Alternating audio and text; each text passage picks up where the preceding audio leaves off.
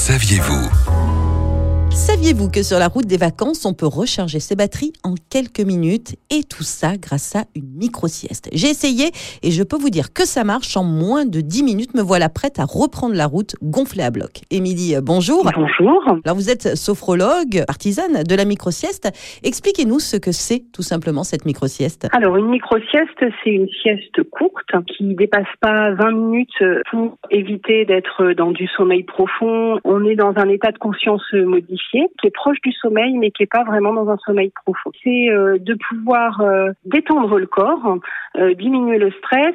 Quand on diminue le stress, on diminue la fatigue. Idéalement, on est entre 10 et 20 minutes. 10 ou 20 minutes, c'est vrai que c'est très très court. Alors, quand on est en voiture et que l'on fait une pause sur une aire, est-ce qu'il faut s'allonger? L'idée de la micro-sieste, c'est de pouvoir la pratiquer, pas forcément en position allongée. Donc là, on peut la pratiquer assise ou alors, vous savez, les bras sur la table et puis qu'on s'installe euh, tête euh, entre les bras, puis on souhaite s'installer comme ça. Et comment on fait pour entrer rapidement dans un état de conscience modifié?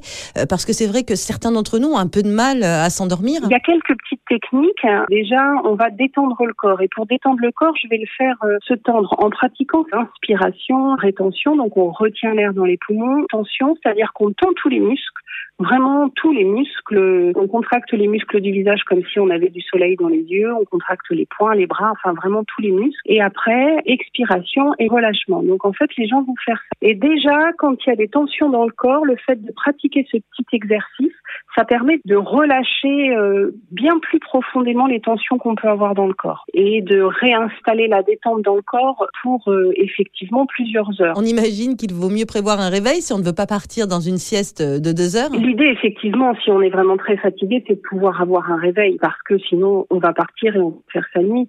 Après, il y a des petits audios qui permettent aussi euh, de guider cette micro-sieste. Mais effectivement, il faut avoir un réveil si on pense qu'on va être parti pour plus de 20 Merci beaucoup, Émilie. N'hésitez pas à pratiquer la micro-sieste sur la route des vacances. De mon côté, je suis simplement allée sur YouTube, j'ai tapé euh, micro-sieste, mais il y a aussi euh, des applis qui existent, comme celle de tracker micro-sieste. Et puis, n'oubliez pas, la pause, c'est toutes les deux heures. Retrouvez toutes les chroniques de Sanef 177 sur sanef177.com.